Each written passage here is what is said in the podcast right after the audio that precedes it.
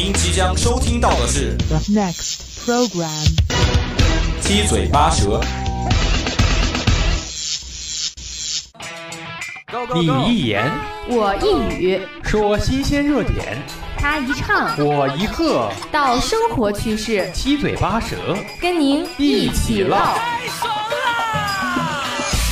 想在节目里发表你的高见吗？想在广播里传送你的思想吗？那就赶快参与到我们的节目当中来吧！只要你的思想够新颖，只要你的语言够犀利，七嘴八舌，期待你的声音。Let's go！节目观点仅供参考，不代表本台意见。I just wanna run, hide it away, run because they're chasing me down. 聆听校园之声，感受美好生活。各位听众老爷们，大家好呀！欢迎大家又在每周五的下午和我们相约在七嘴八舌。我是十八，我是叮当。不知道大家一周没见，有没有想我们呢？那我可不管，我不管大家有没有想我们，我们还是特别的想大家的。是的，那不知道各位听众朋友们有没有发现，今天十八和叮当都特别的兴奋啊？这还不是因为清明小长假要来了吗？对呀，三天的假期可是够我们好好的玩一玩了。那叮当，你有没有计划好要怎样度过这个假期呢？当然啦，这种事情当然是要提早准备的啦。正好啊，今年这个清明节天气还是比较好的，不管呢是在我们实验还是去我们周边的一些景区去玩，都是挺好的。是的呀，因为最近正好适合去春游嘛。对呀，经过了实验漫长的冬天，还有漫长的倒春寒之后，终于可以好好的出去玩一玩了。对，那我们就在第三个板块来给大家安利一波实验周边好玩的地方吧。那现在还是让我们赶紧进入今天的节目吧。接下来就让咱们进入今天的第一个板块——黄金一百秒。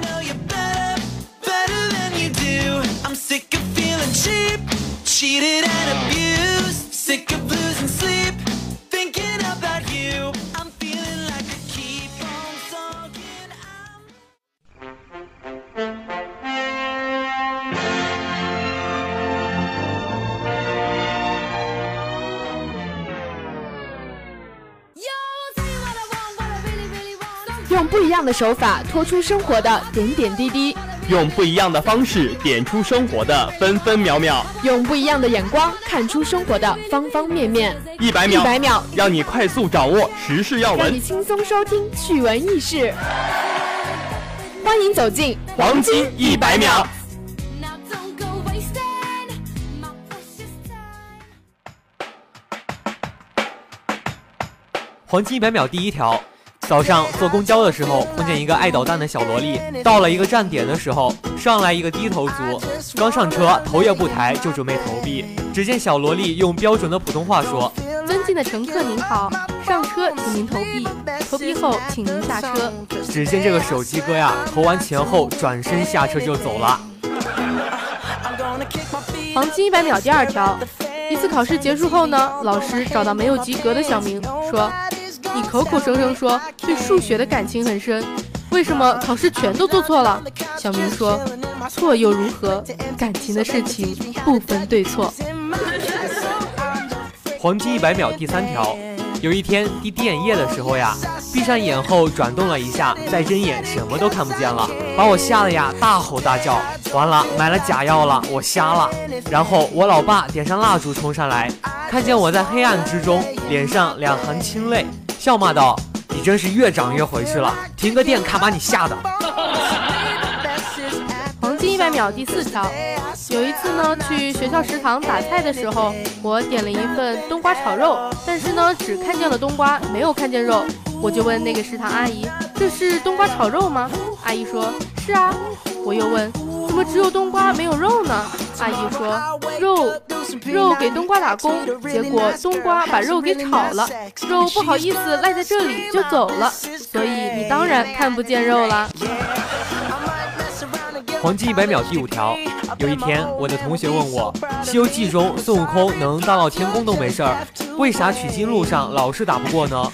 还经常要神仙过来帮忙。我想了想说，孙悟空大闹天宫的时候碰到的呀，全是给玉帝打工的，出力但不玩命。但是他西天取经的时候呀，碰上的一个个都是出来创业的，个个都玩命。好，那我们今天的黄金一百秒就到这里了。接下来让咱们进入今天的第二个板块，热点接力棒。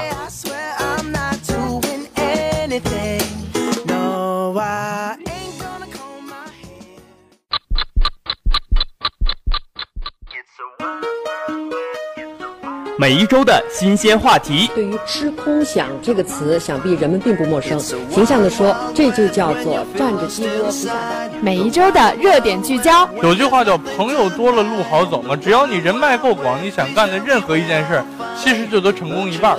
我认识一个人，他朋友特别多，但是他过得很凄惨，因为他所有的钱都用来随礼了。每一周的讨论接力，时时刻刻掌握最热门、最新鲜、最疯狂的热点消息，让你犀利的言语在这里找到归属感，拉响你大脑中的警报，来与大家一起分享你独到的看法吧。这里是热点接力棒。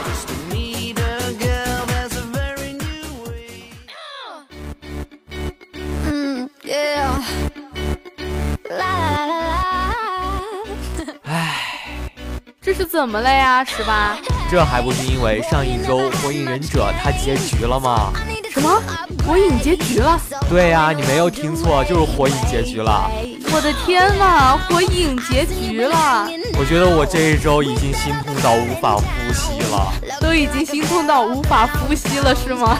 对呀、就是无法呼吸了呀。而且都不会好好说话了。好了好了，咱们还是说回到节目中来。说一说让你心痛的火影忍者吗？对，那我们今天的第二个板块就来聊一聊火影迷的火影情怀吧。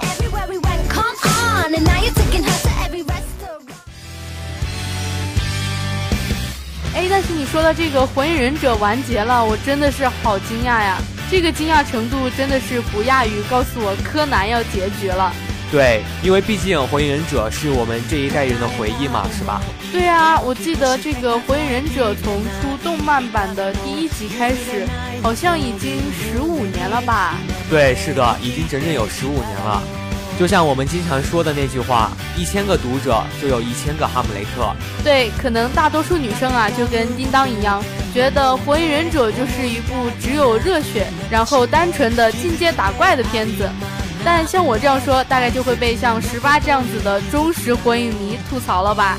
那我还是得反驳一下你的观点啊！火影忍者它其实并不是只有热血，也不是一个单单打怪的片子。看起来你这个忠实的火影迷有话要说哦。其实这是一部有同理心的动画，我们总是可以在某个人物上找到共鸣。那可能我的话就会在雏田身上找到一些共鸣吧。那你是从他身上找到了什么样的共鸣呢？就是那种会自己默默的喜欢一个人，并且看到自己喜欢人的时候还会害羞到脸红，是吗？哈哈，其实我觉得一般的女生应该都有这样子的情况吧。特别是有一幕中，我记得他在废墟中站在鸣人面前说：“因为我最喜欢鸣人了。”那我可能就是在鹿丸身上能够找到共鸣了。比如说呢？就像鹿丸的追求啊，他追求的就是悠闲自在。没想到你这么没有上进心啊，居然想和鹿丸一样那么的懒。虽然我可以在鹿丸的身上找到共鸣，但是我也依旧在努力呀、啊。那我就等着看你咸鱼翻身的一天喽。你才是咸鱼。说到火影忍者啊，里边有一个反派组织，你知道是什么吗？你说的是那个小组织吧？对，是的，小组织呢里边有十位叛人，分别代表了人类的十个梦想。那你说的这个呢，我也是稍微知道一点的，但是我记得不是很清楚。我记得这十个梦想里面有一个和平，有艺术，还有友情、亲情、爱情。对，是的。那另外的呢，就是统治、力量、寿命、宗教和童年。虽然这是个梦想是在反派里边体现出来的，但是作者从头到尾都没有把里边的人物分为好人和坏人，也就是没有一个明确的好坏之分，对吧？对，是的，这也是这部作品能够吸引到很多人的原因了。所以呢，说到这里就不得不说起我们的火影情怀了。那这个说起情怀啊，叮当，你认为什么是情怀呢？我觉得呀，情怀大概就是那些难以言表的感情和那些回不来的旧时光吧。而且呀，我认为情怀它是从心底里不会受到质疑的信仰，它是一种没有外力强迫、一心向上的心。就比如说，我们好不容易放假回家，总是想吃妈妈亲手做的菜一样。就像叮当呢，不管是高中还是现在，每次回家都会想去走一走小时候上学走的那条路。看着路边那些刚放学的小朋友啊，就会特别怀念小时候的我。你是不是看着路边的孩子就会看到自己的影子啊？对呀。那包括现在呢，我每看一次那朵花，都会戳中泪点。有可能只是某一个不到两秒钟的镜头，我都会哭得一塌糊涂。片尾曲更是不能让我听见，我也说不出个所以然。但我想，这可能就是情怀了吧。哇，没想到十八你这么脆弱啊！看一个动漫都可以哭得一塌糊涂。我那天看的时候呀，被同学吐槽为影帝了，你知道吗？不过啊，说到这个播了十五年的《火影忍者》，这又让我想到了另外一部。也播了很久很久的动漫了，是海贼王吗？哦，并不是的，我说的是名侦探柯南。哇，你居然有柯南情怀，那我岂不是很危险啊？怎么啦？为什么危险呀？因为你看了九百多集的杀人手法呀，好害怕耶。那你要小心一点哦，不要随便惹我哦。那叮当啊，告诉你一个不好的消息吧。你说。就是柯南也有结局了呀。好吧，其实你说的这个我也是知道的，在心里默默的心疼我们家小爱三秒钟。那这些动漫作品呢，也算是我们这一代人的回忆和青春了吧？毕竟啊，谁小时候没看过几部超长的动画片呢？那不管是火影情怀，还是未闻花名情怀，或者是像叮当说的柯南情怀，这些情怀或多或少上都教会了我们很多。毕竟是从小陪我们一起长大的嘛。对，是的。所以说呢，这些动漫其实还真的是影响了我们挺多地方的。那说到这个情怀的话，我觉得鲁迅有一句名言可以更好的定义我们这个情怀：无限的远方，无数的人们都与我有关。情怀本就是一种超脱本我、惠及大众的普世境界。那最后呢，这没几天就是清明节了，大家一定要记得给先辈添土扫墓、祭拜祖先，以继承中华民族感恩寻根、传递香火的美德。同时呢，也把这种清明情怀传承下去。好，那我们今天的第二个板块就到这了。接下来一起进入我们今天的第三个板块——校园放大镜。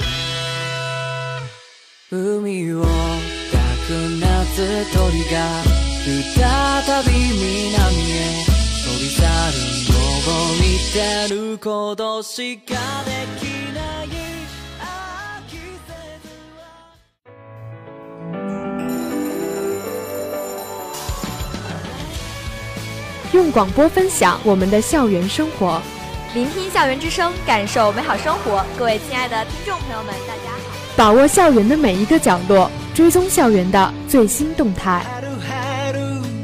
走进大学，走进集体，走进个人，校园放大镜为你带来校园的最新时事，为你树立起校园的指南针，让你在这里不再迷茫。聆听校园之声，感受美好生活。这里是校园放大镜。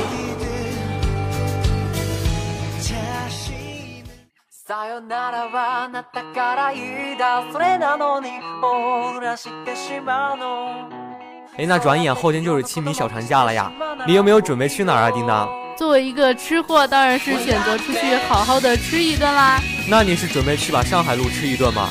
上海路嘛，什么时候都可以去吃呀。趁着清明放假，我准备和室友们一起去大川吃一下自助烧烤。大川那边的风景也是特别的好。对呀，一边烧烤一边看风景啊！我还在想要不要把我们班的男生都拐过去，然后一起玩狼人杀。你说的这个大川啊，我可是去过两次哦。大川的农家乐，它最大的优点就是交通特别的方便，而且呀，他们那儿提供烧烤架和食材，也是特别的经济实惠。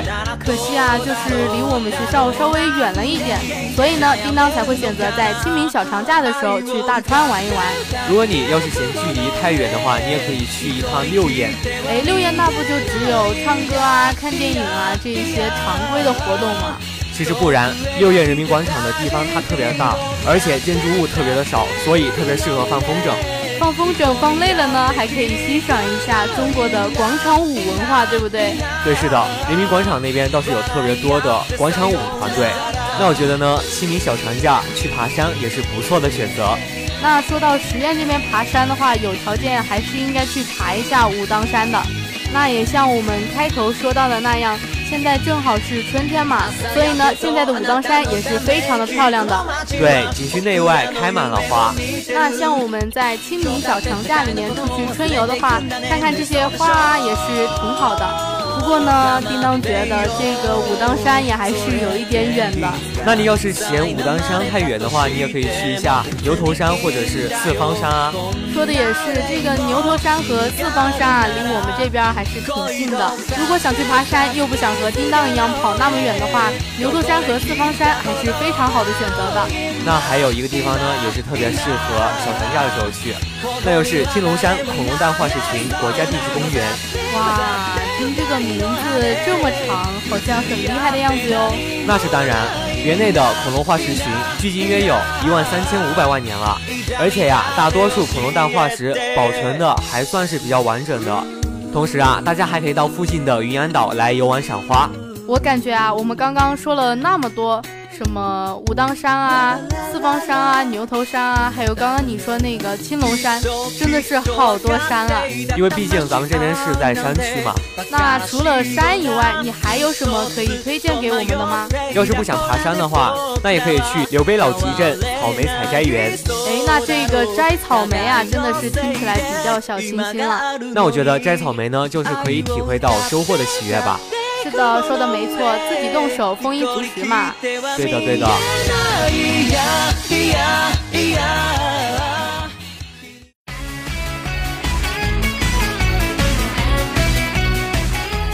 那今天和大家说了这么多旅游的景点呢，也是希望大家在清明小长假的时候可以出去好好的玩一玩。那我们上一期呢，也是给大家推荐了一些吃的，这一期给大家推荐一些玩的地方。也是希望大家在假期的时候可以吃好玩好，吃的玩的都有了才完整嘛。对，那大家也是可以在清明小长假一块出去约一波的。好啦，那今天说了这么多，我们的节目到这里也要结束喽。如果您对我们的节目有什么好的建议或者是意见的话，你也可以拨打我们的热线电话八二三八零零四。也可以加我们的企鹅窗口五七八九三幺零零幺。